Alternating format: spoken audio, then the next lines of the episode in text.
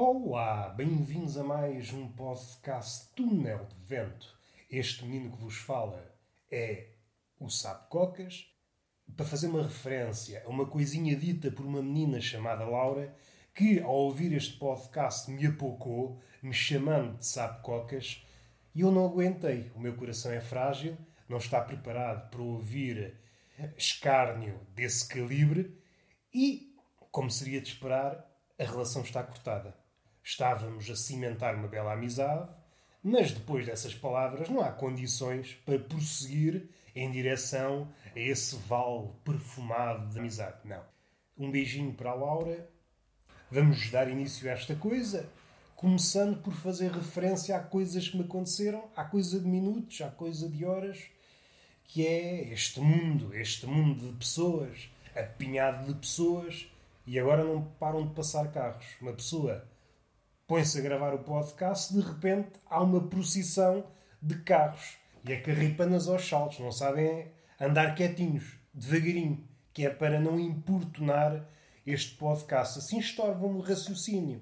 Eu ia em direção a uma coisa, ouço o barulho, fico enraivecido e fico logo com vontade de virar uma mesa. E só não viro porque adotei esta postura que me confere alguma tranquilidade.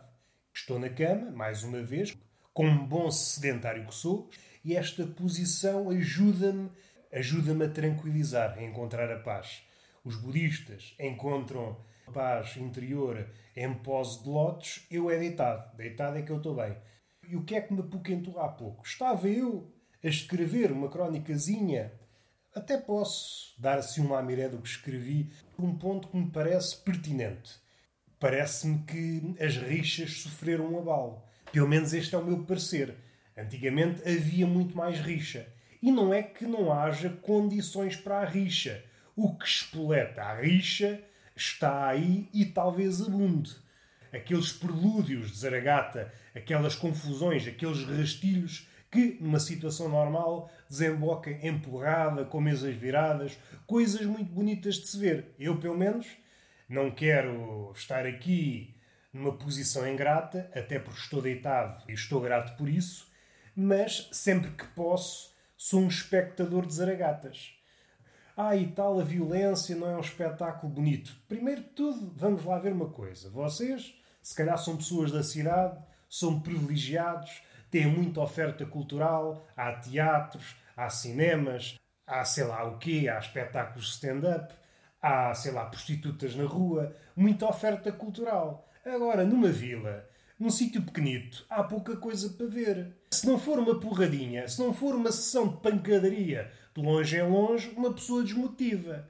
É por isso que eu, sempre que posso, apoio este espetáculo.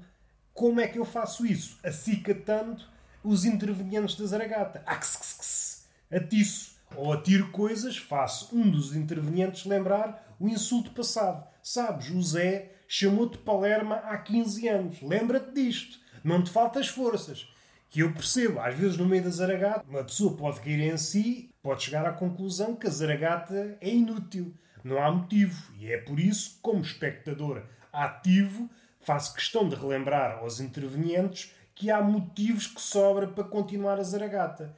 E do ponto de vista do espetáculo, é muito bonito. Bom, isto era um cenário, eu não diria ideal, mas próximo ao ideal e um cenário passado. Hoje não acontece, devido ao medo que temos do outro, ao distanciamento social. Há muito prelúdio, como eu disse, há muito mais raiva, há muito mais irritação do que havia, mas não há forma, mas não há escape. E isso vai nos levar à loucura. Não quero entrar aqui pela vereda da saúde mental, mas a refrega é um elixir da saúde coletiva da vila. É uma forma de, quer o espectador, pelo menos é o papel que me coube, não quer andar em refregas, sou asmático, não tenho grande fogo, dou três ou quatro papos e fico a arfar, não é uma imagem que eu queira passar. Além disso, tenho óculos e é uma coisa que estorva a luta. Tenho que tirar, tenho que dar os óculos a alguém. Olha, se faz favor, guarde-me os óculos, que é para não partir, enquanto eu desato o sopapo. E isto é tudo muito bonito. Mas sucede-se uma coisa: eu sem óculos sou uma toupeira. E vocês, não sei se sóbrios, se ébrios, se ébrios. junto forma a palavra ciébrios, ciébrios, ciébrios. É quase siberiano, só que dito por uma pessoa com dicção de merda. Mas é se ébrio. Perdoem-me se não houve um silêncio. Vamos respirar fundo.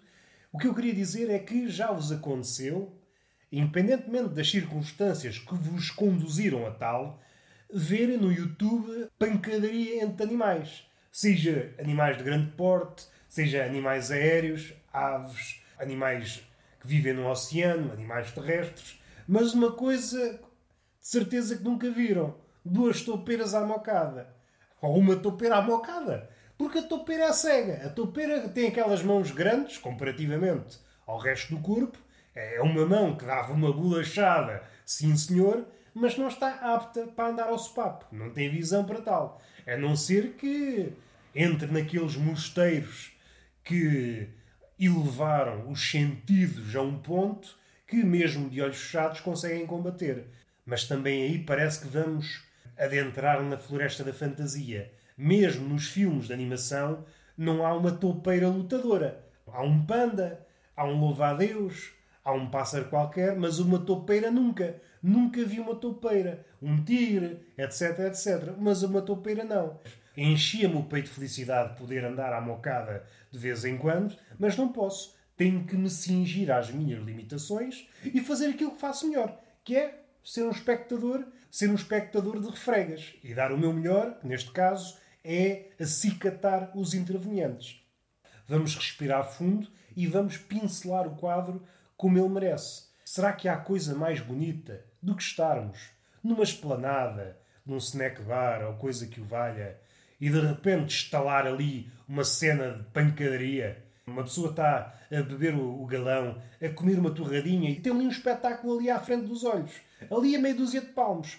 Pagam-se balúrdios para assistir a zaragatas profissionais, eventos do UFC. E eu tenho ali de borla dois combatentes que, sim senhor, em termos de técnica e em termos de diálogo, é pá, nada ficam a dever a esses combatentes profissionais de luta andam par a par. Agora, no diálogo, eu acho que o velho, por exemplo, estou a imaginar dois velhos a lutar numa esplanada, nesse particular das deixas do diálogo, são superiores. É muito, porque o velho vai buscar coisas que não lembra ao diabo.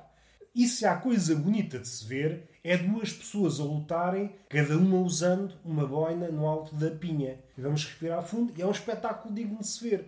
E agora com a pandemia, acabou. É triste que eu não tenho mais nada para fazer. Era o único espetáculo que havia nestes sítios pequenos, nas vilas, nas aldeias, e é muito triste. Mas não é por aqui que eu quero ir. Estava aqui a dar o lamiré sobre a crónica que escrevi. O que é que sucedeu? Mal acabei de escrever a crónica, houve uma senhora vinda, sabe-se lá de onde, que pôs, eu estava numa esplanada a escrever, pôs o seu cinzeiro na minha mesa. Eu já tinha um cinzeiro na minha mesa, eu por acaso não fumo, e em princípio estou a pensar continuar assim. A senhora viu, opa, este rapaz tem um cinzeiro na mesa, se calhar precisa de outro. Vou pôr o cinzeiro que estava na minha mesa na mesa daquele rapaz. E mais, não vou dizer nada. Não vou dizer nada porque ele tem que calar e mamar. Porque eu não gosto, mas aquele rapaz tem que gostar. E isto é tudo muito bonito. Este comportamento abunda neste mundo que é das pessoas. Vamos fazer de conta que é das pessoas. É como aquele vizinho que joga lixo do seu quintal para o outro, o meu quintal está a brilhar. O lixo é para o outro lado. Eu vivo paredes meias com uma lixeira e do outro lado pode ser. Vamos varrer para a porta do outro. Porque eu não gosto de lixo. Eu gosto do lixo é na porta do vizinho. Não é lixo no lixo, como se costuma dizer. O lixo é na porta do vizinho. Assim é que ele está bem. Por exemplo, a pessoa A diz à pessoa B: O seu cão está a fazer muito barulho. E a outra pessoa responde: Assim, por acaso esteve a ladrar. O meu cão tem estas coisas, ladra. Mas já agora, já que calhou em conversa, os seus cinco cães também ladram. E a pessoa fica estupefacta: Ah, não me diga uma coisa dessas.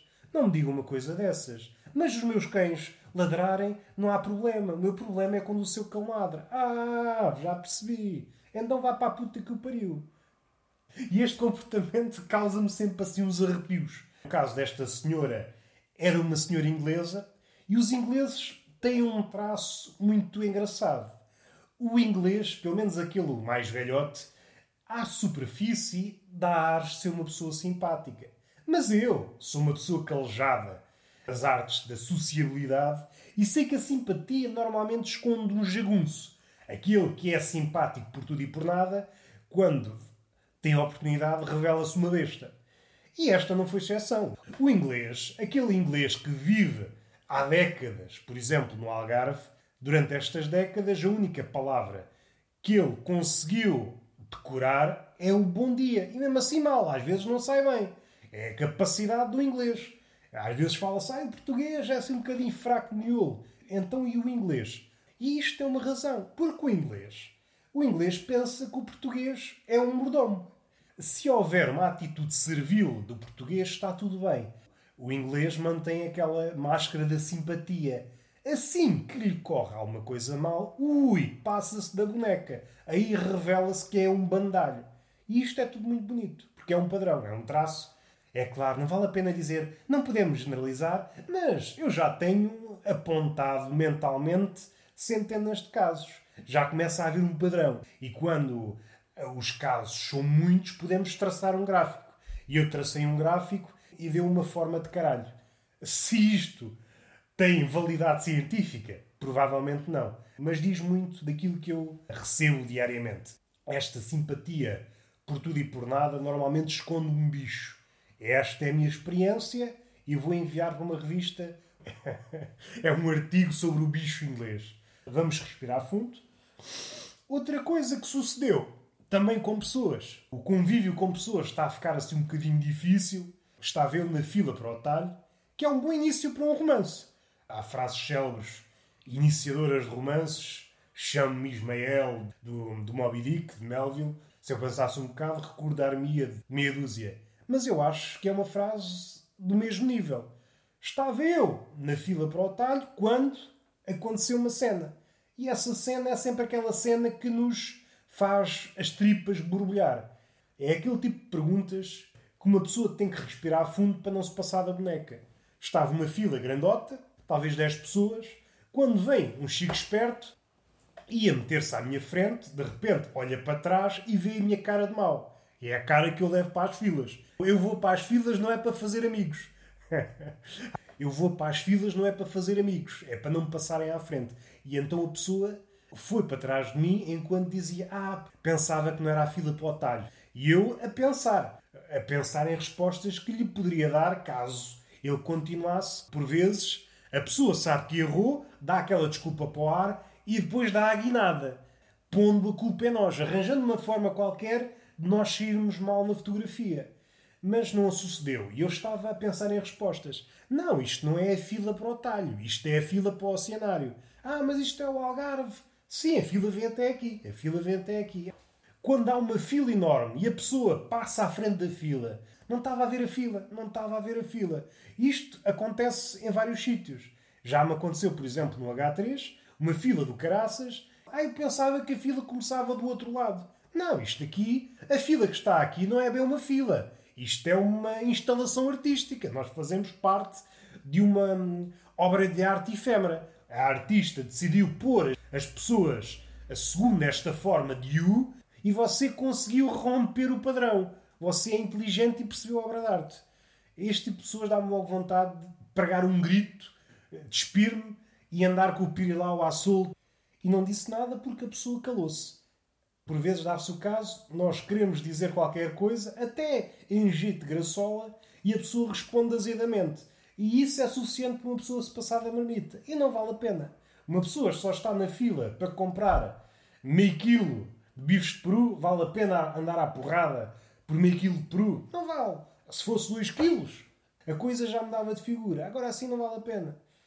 Isto aqui no essencial, estas duas histórias, revelam uma coisa. Há pessoas, grande parte delas, e eu se calhar não sou exceção em certas situações, que pensam que os outros são todos parvos.